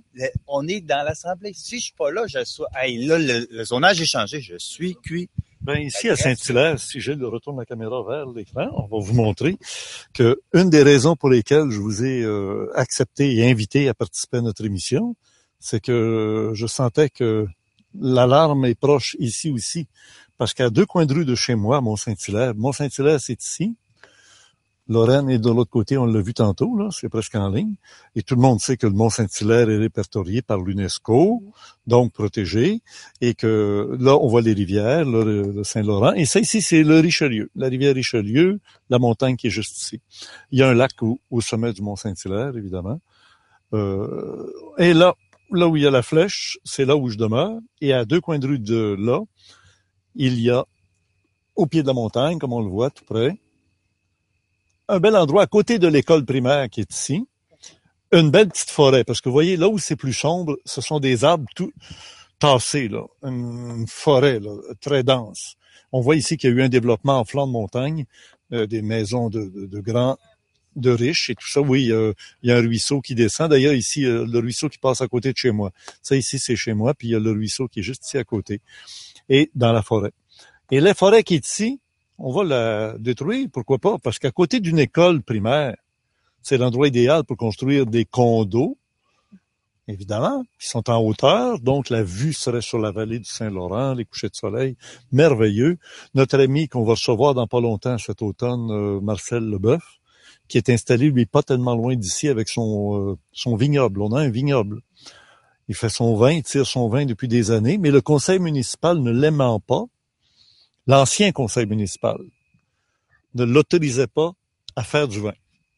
Alors, tu as un vignoble, ça t'a coûté les yeux de la tête, tu fait venir des spécialistes et euh, il n'y arrive pas. Et là, il aura l'occasion de nous en parler parce que le conseil municipal a changé l'automne, euh, il y a un an ou deux.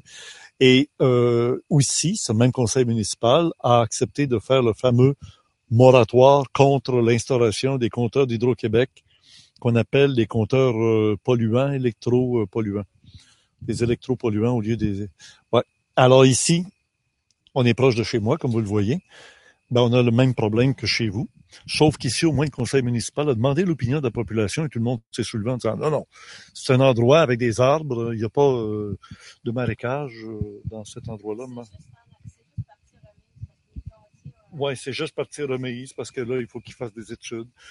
Peut-être nous faire oublier avec le temps. Ben, c'est toujours comme ça. Ils veulent toujours vous, vous oublier ou vous fatiguer ou jouer. Euh, écoutez, moi j'en ai. drôle, hein. C'est drôle parce qu'on parle, c'est une ligne directe, puis on a mentionné un peu tantôt euh, le domaine garde, c'est très haut en énergie. Puis ici, on est un des plus hauts lieux énergétiques aussi au Mont-Saint-Hilaire.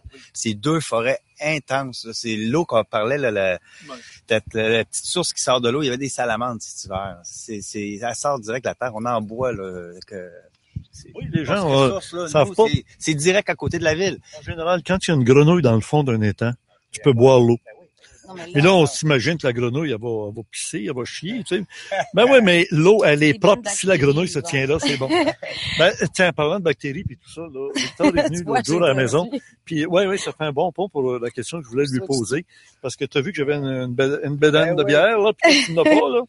Euh, t'as dit, écoute, il faudrait qu'après euh, ton repas ou après avoir bu de la bière, qu'est-ce qu'il faut prendre? Ben, après chaque repas cuit, Docteur, écoutez ça, vous me donnez votre opinion. c'est pas compliqué. Après chaque repas cuit, c'est prendre les enzymes digestives et les bactéries vivantes. Ça, c'est tout le temps, les bactéries vivantes, mais les enzymes digestives pour arrêter de faire travailler le corps.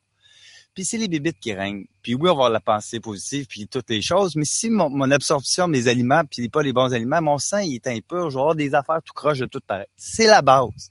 C'est les bébites. Puis avec un repas cuit, on- le plus grand effort qu'on fait de toute la journée, c'est de gérer si on prend pas les enzymes digestives. C'est plus fatigant, c'est le plus dur. Les athlètes le savent, les médecins le savent, mais personne ne l'applique au quotidien. C'est à chaque fois que je mange cuit, j'ai pas le choix. On a le choix, on a le choix. C'est qu'on va vieillir, puis on va avoir des maladies, on va dégénérer. Ou je vais commencer à prendre so- soin de mon intérieur, puis de la bonne eau. Là, c'est la combine. Puis avec l'air. Là, les bébites, euh, s'ils sont pas dans l'eau, qu'est-ce que tu vas prendre? Ben, les bébites, euh, les bébites, il y en a de toutes les tribus, il y en a partout dans le monde, c'est la macération. On va prendre des fruits, on va les macérer, on va faire un vinaigre. C'est que c'est qu'importe où ce qu'on va aller dans sa planète, il y en a. Ça fait des enzymes. Ça fait les enzymes. C'est ça. La base est là. Puis les, les bébites dans le Tu m'as vinaigre, donné une recette carrément. Tu m'as dit, prends tel type de... de vinaigre de cidre de pomme non pasteurisé, non filtré, bio, au Québec. On en a. Euh, prends ça lentement, s'il vous plaît.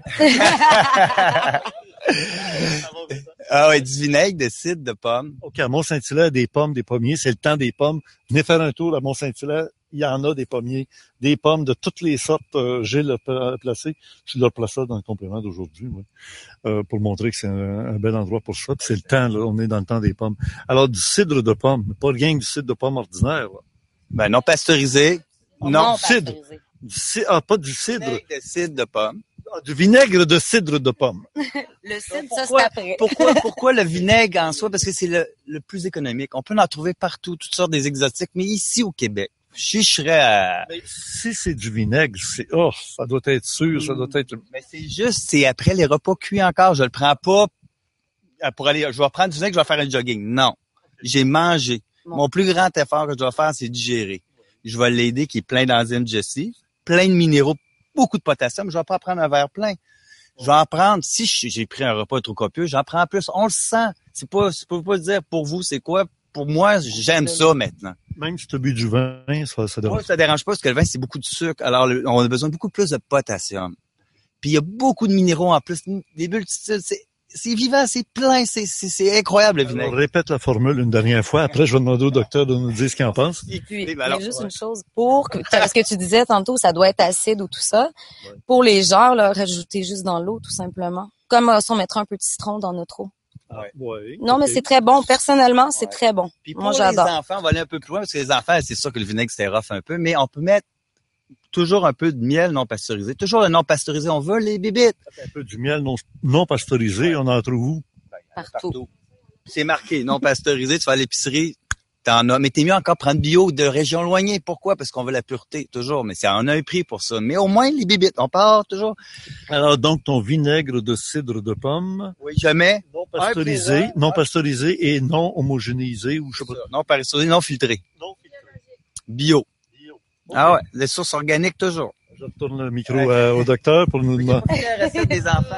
Ah oui, la fenêtre. C'est le miel. Un pour un avec le vinaigre, on brasse avec notre doigt, il va bien s'unir. On rajoute de l'eau, il va le boire. C'est un jus, c'est délicieux. Mais étant adulte, on a besoin de moins de sucre. On aime mieux quoi? Ben, le vin, le meilleur des sucres. OK. Alors, docteur, avez-vous une opinion euh, en nutrition par rapport à ça, le vinaigre de cidre de pomme? Je connais le vinaigre de cidre tout court, les vertus du vinaigre de cidre tout court, qui est du vinaigre de pomme d'ailleurs. Mais euh, et donc euh, C'est bon, c'est bon, tout à fait. Il y a des, il y a des, oui, il y a beaucoup, beaucoup d'utilisation en France de ce vinaigre et beaucoup d'utilisateurs avec beaucoup de vertus. C'est vrai que je suis pas un spécialiste du vinaigre de cidre parce que je l'ai pas franchement utilisé, mais j'ai beaucoup d'amis, médecins, naturopathes, etc., qui l'utilisent tout à fait et qui le conseillent tout à fait régulièrement. Et il est vrai que au moment de la digestion, on a besoin les enzymes pancréatiques qui marchent et les et les bactéries qui vont être qui vont assurer aussi cette euh, la digestion. Donc c'est vrai que normalement on a ce qu'il faut. Normalement, on a ce qu'il faut. Le problème est que euh, bah, notre flore intestinale est évidemment euh, très détruite. Par, euh, bah, simplement, il suffit de boire de l'eau chlorée, bah, vous détruisez votre flore intestinale. Donc, a a priori, c'est un des gros un des gros problèmes de santé actuellement, c'est que la flore intestinale est, est détruite par les antibiotiques, par les anti-inflammatoires, par les même les traitements hormonaux. Donc, la flore intestinale est détruite. À ce moment-là, ça fait que la muqueuse se détruit à son tour, et ça veut dire qu'après ça, la- la- les intestins deviennent euh, hyper perméables et laissent passer à ce moment-là les toxines, les polluants, les, tous les tous les métaux lourds, tous les produits qui, qui auraient dû être euh, arrêtés. Donc et les enzymes, normalement, c'est vrai qu'on doit en avoir les quantités adéquates. Mais euh, bah, c'est vrai que j'ai moi-même travaillé pas mal. J'ai un livre que j'ai écrit qui s'appelle Les vertus, les miracles de la bromélaïne. La bromélaïne qui est une enzyme. Là, sur Internet. Il est sur Internet aussi. oui, parce qu'on avait presque tous les autres. Mais il était, il était, c'est un des derniers. Et justement, la, le miracle de la bromélaïne, euh, on, on, on peut utiliser la bromélaïne qui est une enzyme naturelle tirée de la, tige de l'ananas. On peut, on peut, qui, qui est un- on peut l'utiliser justement quand les insuffisants, les insuffisances pancréatiques pour améliorer la digestion. Donc ça aussi, les enzymes sont efficaces. Et on a aussi beaucoup de vertus sur la bromélaïne qui vont agir. Mais là, il faut la prendre plus en dehors des repas, parce que si on la prend pendant les repas, cette bromélaïne va être utilisée pour la digestion, justement pour ça va faciliter la digestion. Mais par contre, elle ne va plus passer dans le sang, donc elle va pas avoir les vertus thérapeutiques qu'on peut avoir. Donc si on veut avoir des vertus thérapeutiques, il faut la prendre entre les repas. Et une des vertus, alors moi, vous savez, j'ai écrit pas mal de livres et on devient un petit peu feignant. On se dit quand même, la bromélaïne, c'est un produit absolument merveilleux. Il va bien y avoir quelqu'un qui va l'écrire. Donc il y avait personne qui l'écrivait. Donc j'ai fini par l'écrire. D'autant plus, ce qui m'a poussé, c'est qu'il y avait, il y a eu des, des chercheurs euh, australiens qui ont des, qui ont prouvé, parce qu'on le savait déjà, mais on a eu la preuve que la, la avait aussi des actions contre le cancer. Donc ça a des actions aussi euh, contre toutes les formations surnuméraires. Ça agit comme un anti-inflammatoire naturel. Ça agit comme un antalgique naturel. Ça relance l'immunité. Ça potentialise l'effet des antibiotiques, si bien qu'on a même des antibiotiques, des, des, des germes qui sont polyrésistants aux antibiotiques. Et si on donne les antibiotiques avec la bromélaïne, eh bien là on peut avoir une action contre le germe. Et donc, ça peut être très intéressant, en particulier contre les maladies nosocomiales.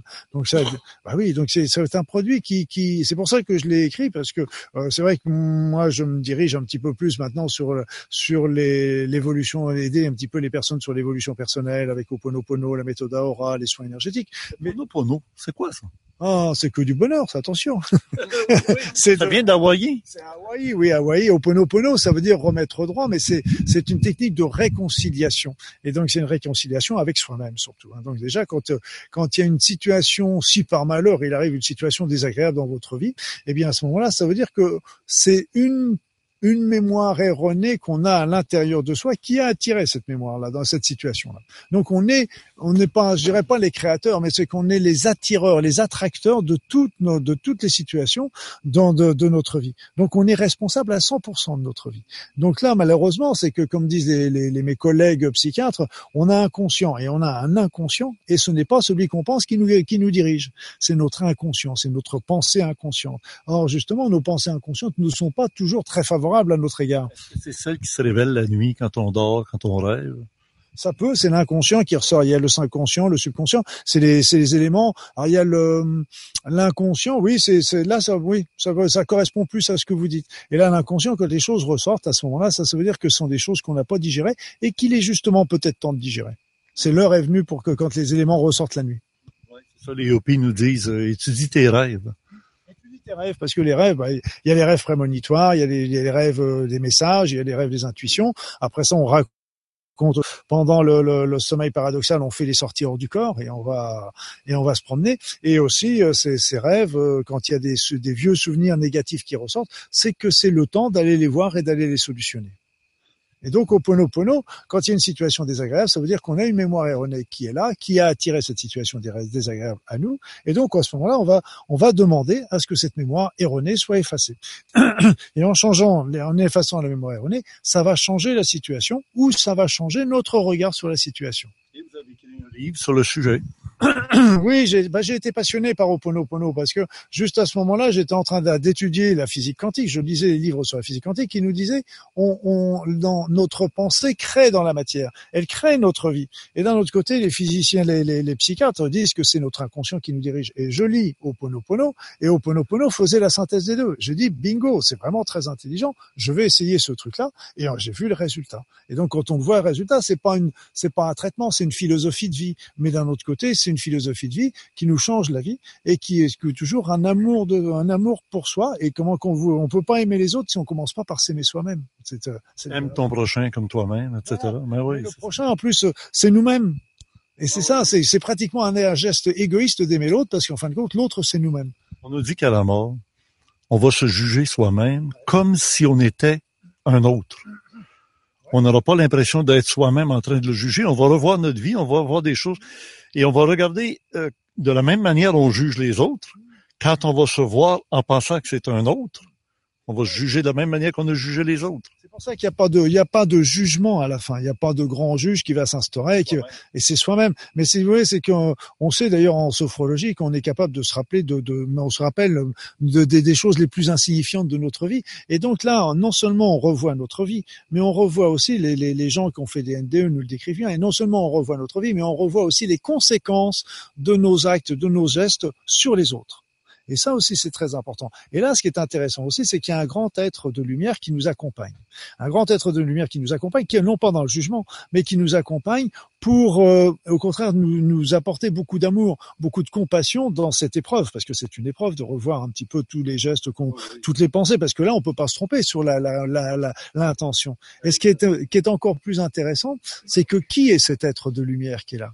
Et là, c'est passionnant parce que là, je, raconte ce que moi j'en ai pas fait de NDE, mais je raconte euh, ce que racontent les gens qui ont fait des NDE. J'avais dans mes patients des gens qui ont fait des NDE, et eux ils racontent qu'en fin de compte, vous êtes bouddhiste eh bien ce sera Bouddha. Vous êtes chrétien, ce sera Jésus. Vous êtes euh, vous êtes musulman, ce sera ma, ce sera ce sera Allah. Et donc si vous voulez, c'est qu'en fonction de vos croyances, cet être de lumière va chausser les habits de votre croyance pour ne pas vous vous choquer, ne pas pour pouvoir vous amadouer, pour pouvoir vous consoler, pour pouvoir vous aider. Et là, d'un seul coup, on, on s'aperçoit, on, on, la, la, notion de de, de péché, là, là, aussi, je, je, je, c'est très important, c'est qu'on on emmène là de l'autre côté, on est dans la création pure. Donc si on arrive là-bas avec un sentiment de culpabilité, comme je vois beaucoup d'êtres justement à cause de la religion qui sont qui sont dans la culpabilité, on les a mis dans le dans le péché, on leur a fait, on les, on les terrorise, ils vont arriver là-bas et de l'autre côté ils vont créer ce péché, ils vont créer cet enfer. Et nous on, on c'est ce qu'on y amène qu'on crée. Vous savez c'est l'histoire toujours. Vous arrivez dans un pays, j'arrive j'arrive au Québec, je vois le premier Québécois, puis je dis oh, mais il paraît que les Québécois ils sont affreux avec les Français, ils sont vraiment terribles, ils sont méchants avec les Français. Québécois, il va vous répondre, ah oui, tout à fait, vous avez raison, ils sont tous méchants. Puis il y a un autre Français qui arrive un peu plus tard et puis dit, dis donc, il paraît que les Québécois, ils sont super sympas, ils sont vraiment très agréables, on, a des échanges extraordinaires, on va à la radio, ils nous invitent, ils nous parlent, etc. Le Québécois, il dit, bah oui, en effet, ils sont vraiment super sympas. Et puis il y a un ami du Québécois qui, qui, qui, qui va le voir, euh, puis dit mais dis donc, t'as eu deux Français qui sont venus, puis t'as répondu euh, des choses qui sont tout à fait différentes.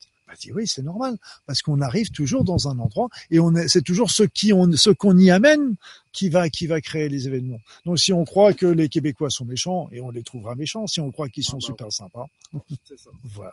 Et donc ça c'est c'est nous qui amenons. Et de l'autre côté, c'est la création à l'état pur. Et donc euh, là, on, si on croit que c'est un endroit d'amour, de paix, euh, de alors là, il n'y a pas de souci. On a toujours le Dieu à notre image et à notre ressemblance. On se crée le Dieu. C'est pas le Dieu qui nous crée. Alors dis-moi quel est ton Dieu, je te dirai qui tu es. Si c'est un Dieu arrogant, intolérant, un vengeur, comme on en a connu dans l'Ancien Testament, qui s'appelait Yahvé, ou appelons-le comme on voudra, on voit, on voit qui sont les adeptes de Yahvé. Alors, ils ont les mêmes attributs que leur Dieu. Et la même chose pour les Allah ou les mêmes choses pour les Christ. Le Christ, il disait souvent, hein, euh, il disait, va, ta foi t'a guéri et ne pêche plus. Et vous parliez tantôt de par imposition des mains. On dit que le Christ, il imposait les mains. Il chassait les démons et guérissait les malades. En chassant le, le mal, le mal, le mal a dit, le mal a dit, malin, qui est le malin. Ah, oui. Et là, en fait, quand, quand, quand on regarde les écrits, d'ailleurs, je veux dire, j'avais, quand j'ai relu un jour euh, les évangiles, je, je, parce que j'avais jamais, j'avais pas lu les évangiles complets et puis euh, ce jour j'ai relu les évangiles, je me suis dit mince, quand j'ai lu les évangiles, je veux dire entre ce que je lis et ce que je vois, ce qu'on m'a appris avec le dogme de l'Église, je me dis on n'a pas dû lire les mêmes textes. Donc euh, donc après ça, quand on lit les textes, ce qui est très intéressant, c'est que Jésus a envoyé les apôtres non pas d'abord pour porter la bonne parole, contrairement à ce qu'il dit, c'était pour chasser les, les, chasser les démons. Une fois qu'on avait chassé les démons pour soigner les malades et pour chasser les malades, après ça, c'était pour passer la bonne parole. Donc c'était dans cet ordre-là en plus qui était très intéressant parce que c'était c'était évident qu'il fallait cet ordre-là me paraît tout à fait logique pour arriver à passer une parole pour passer la compréhension à quelqu'un. Et donc là, Dieu, Jésus a apporté l'amour, Jésus a apporté la compréhension, Jésus a apporté quelque chose de merveilleux sur cette terre. Et donc il a il a vraiment transformé la, la, la vision la vision des choses. Et, et euh, pour moi, Dieu euh, pour Dieu, c'est la vacuité. On dit, il disait aussi, on juge l'arbre à ses fruits. Et je remarque que vous êtes en parfaite santé. Et c'est déjà un très bon signe. Imaginez. ça. De votre côté. Et de votre côté aussi. L'autre jour, je te reçois à la maison, il faisait noir, je te voyais pas. J'ai pensé que tu avais 18, 20 ans. T'es dit, ah, j'ai pas le temps, il faudrait que tu reviennes. Et t'es revenu. Tu as vécu même une expérience avec un patron, là, au téléphone, qui te passait une interview en disant, euh, mon jeune, là, il va falloir que tu fasses tes classes parce que je prends pas n'importe qui. Puis euh, quelle expérience que tu as? Tu te souviens, il te l'a compté? Ben oui, oui, oui, ben, j'ai compté, c'est sûr, c'est. J'étais ma nouvelle job aiguisage CN. Ben on aiguise. C'est vraiment des remouleurs, nous sommes. Ah oui, oui, c'est vraiment fantastique. C'est comme ça qu'on s'est connus d'ailleurs. Ouais, non, tu peux rester. Tu peux rester, ouais. Euh, utiliser nos services. Puis euh, j'étais en entrevue puis je cherchais. Donne le numéro de téléphone. Ah ouais. c'est dans le 514-909-4649. Puis on aiguise tout à part l'aiguine et la, la, la chaîne ça en bon québécois puis les ciseaux à bois. Le reste, on, on aiguise tout, La raison, c'est parce que ça coûterait trop cher de les faire euh, réaiguiser de la façon dont vous aiguisez, parce que c'est parfait. Hein. Quand il y a des dents sur une, un couteau, les dents demeurent. Oui, il faut le faire. Ben oui. C'est en Ben tout oui, cas. c'est un art, mais on, on a vraiment fait les recherches et nos, nos galons, puis je crois qu'au Canada, euh, le- les meilleurs aiguisages à domicile, c'est nous. On fait, Effectivement, à domicile, parce que vous vous déplacez avec votre euh, trailer, là, votre unité on mobile. fait les lames de cironde pour les entrepreneurs, les ciseaux de coiffure pour les coiffeurs. Je te, laisse faire une, je te laisse faire une publicité, puis je voudrais pas que quelqu'un pense que c'est parce que tu as aiguisé nos couteaux gratuitement. Pas du tout. Non, non, non. On non, a payé, puis Ah ouais. ouais, ouais, il y avait des prix un peu plus élevés que l'aiguiseur avec une meule en... Non, ouais, ouais, mais c'est la qualité est fantastique. Ouais, le même prix qu'à Montréal. À Montréal, il y a des quelques boutiques qui ont vraiment une belle aiguisage, mais c'est nos concurrents, pas vraiment, on est à domicile. Alors, lors de mon entrevue avec mon futur employeur, On parle, puis j'ai dit, c'est quand l'entrevue? Il dit, c'est tout de suite au téléphone. J'ai dit, OK, ben, ben, c'est quoi ton expérience de vente? J'ai toujours été dans la vente. Euh, j'ai dit, c'est quand qu'on peut commencer? Il dit, euh, demain. J'ai dit, non, moi, c'est le week-end, mais lundi serait parfait. J'ai mon enfant en fin de semaine. Lundi, c'est beau. Il dit, en passant, t'as quel âge? Euh, j'ai 52. Puis il dit, 52? Excuse-moi, monsieur, je pensais que t'étais un gamin. Juge l'arbre ses fruits. On voit bien que tu es en santé. Excellent, ça c'est formidable. Ben, merci beaucoup, euh, Victor. Zaro. Bon retour dans les étoiles. Et très puis, euh, oui, merci Priscilla aussi. euh, Merci à toi. Beaucoup, merci beaucoup. Ben, j'espère que tout le monde comprend que c'est ésotérique de se dire enfin maintenant la planète entière, les gens s'éveillent, la conscience s'ouvre et on fait un, un seul vaisseau spatial, la Terre. Hein? On y échappe pas. La pétition, peut-être on l'a pas dit, mais est ouverte à tous les Québécois. Elle est à l'Assemblée nationale. C'est pas seulement les gens de Ville-Lorraine. C'est vraiment important que tout le monde Même puisse. pour vous, j'ai le papier aujourd'hui si ça vous tente de signer Ouais. avec les Ah oui, feuilles. Absolument. C'est bon. Oui, puis juste pour ajouter, dans le fond, dans la vie, tout a un peu l'effet papillon. Hein? Donc, euh, si quelque chose se détruit à quelque part, ça a des répercussions sur toi, sur moi. Ouais. Et inversement, si on fait des bonnes choses, ça a des répercussions sur toi, sur moi. Exactement. Et là, je voulais vous faire perdre de crédibilité dans le vidéo Randia numéro 38 qu'on vient d'enregistrer en vous faisant parler de vos témoignages du phénomène extraterrestre. Mais si on garde ça pour après, là, quand on va éteindre les spots, puis après la petite pause qu'on fait après l'enregistrement, parce qu'on a des choses à se dire. Puis vous aussi, docteur, euh, c'est sûr que j'aurais voulu vous demander est-ce que vous avez été contacté? non, mais ce que je veux dire, c'est quelle est votre opinion sur réellement le phénomène extraterrestre, non seulement par la réincarnation ou la régression, euh, avez-vous eu d'autres formes de d'impression?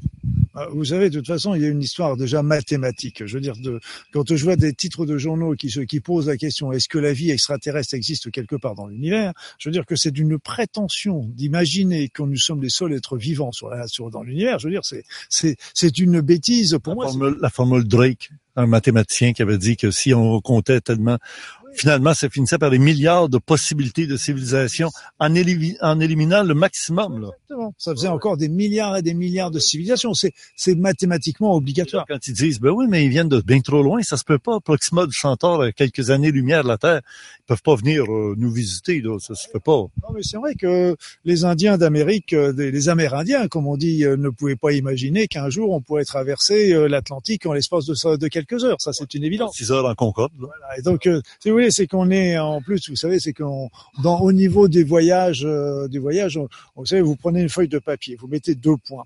Et deux points, bah évidemment, quand vous ces deux points-là sont extrêmement éloignés, mais on est capable aussi au niveau du temps de le plier. Et donc d'un seul coup, ces deux points deviennent non plus très éloignés, mais viennent euh, l'un contre l'autre. Et quelque part, on est capable aussi grâce à ça, de faire des voyages dans les, c'est des effets tunnels, comme on l'appelle quelque part, c'est qu'on s'aperçoit qu'il On a reçu Jean-Pierre Petit, vous devez connaître sûrement. Il est venu ici euh, avec les jumeaux, de, les humites là, de la planète Humo. ouais. un peu ses écrits qui étaient qui étaient intéressants. Malheureusement, j'ai pas eu le temps de tout lire, mais j'étais intéressant même par rapport. Moi, je m'intéressais du côté médical et il y avait des, des visions qui étaient intéressantes et pertinentes par rapport à ça. Et euh, bon, j'ai pas eu le temps de pousser trop loin, mais je ne dis pas que je vais pas le refaire un de ces quatre. J'ai toujours ces écrits et qui sont très intéressants. Il passe des fois chez Bob. Oui, et ça va être votre tour bientôt, je suis sûr, après euh, votre passage ici. euh, bravo. Et puis d'ailleurs, il organise un- une fin de semaine à Rennes-le-Château, que vous avez sans doute visité. Et vous savez que l'enquêteur du Vatican à Rennes-le-Château, c'était Roncalli, euh, Pacello Roncalli, qui était un évêque de campagne. Mais à l'époque, il était même pas évêque. Là. À l'époque, là, il était simple étudiant. Ouais. Puis ils l'ont envoyé comme enquêteur à Rennes-le-Château et il est devenu le pape Jean XXIII. D'accord. Parce que lui a découvert ce que Saunière avait découvert, il l'a compris, il a su, il est sorti de là et il a provoqué le Concile Vatican II pour euh, la communauté de toutes les religions, de toutes les, ma- les marches spirituelles sur la terre religieuse, et n'en faire qu'une. C'était ça là, le projet de Concile Vatican II, le Concile écuménique.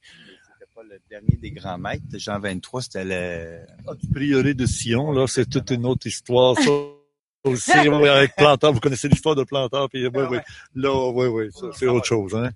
Oui, c'est autre chose, mais tout se rejoint quand même à un niveau quelconque. Hein, Oui. niveau. Des fois, à l'extérieur, des choses qui semblent un peu abracadabrantes, mais quand on va en profondeur, on se rend compte que, oui, il y a quelque chose quand même. Oui, il y a jamais des, des petites histoires euh, qui sont très intéressantes et bon après il faut faire la part, il faut garder toujours un esprit critique, mais il faut l'esprit critique doit marcher dans les deux sens, c'est-à-dire qu'il faut se dire ok je jette pas, je garde dans un petit coin et puis après ça bah il y a des petits euh, il y avait il y a des petites histoires qu'on raconte et qui on commence à refaire des recoupements avec d'autres et, et là on commence à voir des histoires qui se complètent. Mais Il va avoir de la matière pour le complément, hein. il dit, il est pas couché, non. Lui, il fait ça la nuit après l'enregistrement, là. Là, il va rentrer, il va compléter tout ce qu'on vient de se dire dans le complément surprenant, ne pas manquer à chaque semaine. Euh, là, c'était euh, la rencontre de au Mont-Saint-Hilaire, bien évidemment. Oui, le vidéo rendu numéro 38, lors de l'été des Indiens, l'été indien. Ça, c'était, comment il s'appelait déjà, celui qui avait fait une belle chanson? Ouais, Joe Dassin. Joe Dassin. Ça prenait quelqu'un de l'extérieur pour se rendre compte que il manquait une chanson au Québec. Même pas euh, Félix Leclerc aurait pensé à ça. Hein? C'est- Souvent, c'est avec les, les yeux d'autrui qu'on se découvre, en fin de compte. Ouais, c'est Mm. vrai. Et juste une question pour terminer, là, on va terminer vraiment, là, parce que je regarde votre monde, puis euh, on a fait plus qu'une heure, hein, une heure trente et plus. Euh, Est-ce que les êtres dont vous parlez dans votre livre euh, Projet Humana sont bienveillants ou malveillants en vis-à-vis de l'humanité terrestre? Euh, je dirais qu'ils roulent pour eux, donc euh, ils sont plutôt euh, malveillants euh, et au niveau. Si vous voulez, en plus, on se retrouve avec euh, la majorité qui est plutôt malveillant. Et euh, mais par contre, il y a toujours une petite minorité dans ce groupe qui est toujours plutôt bienveillant.